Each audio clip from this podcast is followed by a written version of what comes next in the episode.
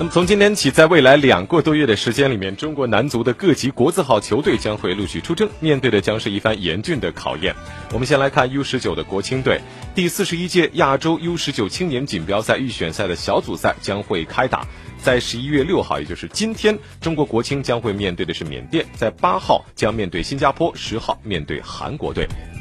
U 二三国奥队呢会在大足石刻杯国际足球锦标赛当中的赛程是这样的：十一月十五号，中国将会对阵的是澳大利亚队；两天之后，十月十七号，中国对阵立陶宛队；再过两天，十一月十九号，中国将会和朝鲜队来进行一场比赛。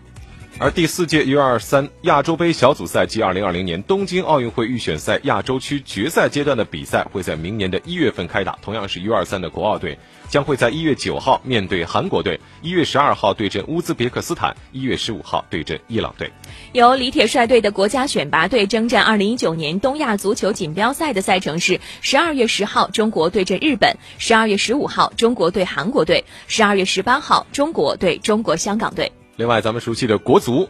也就要参加的是二零二二年卡塔尔世界杯预选赛亚洲区四十强赛 A 组的第五轮，在十一月十四号将会客场面对叙利亚队。而且根据亚足联下发的通知，国足世预赛客战叙利亚的比赛场地进行了更换，新的比赛场地变更为马克图姆本拉希德阿勒马克图姆体育场。另外，还有媒体人在社交媒体上透露说，本场比赛中国方面只获得了两百张球票。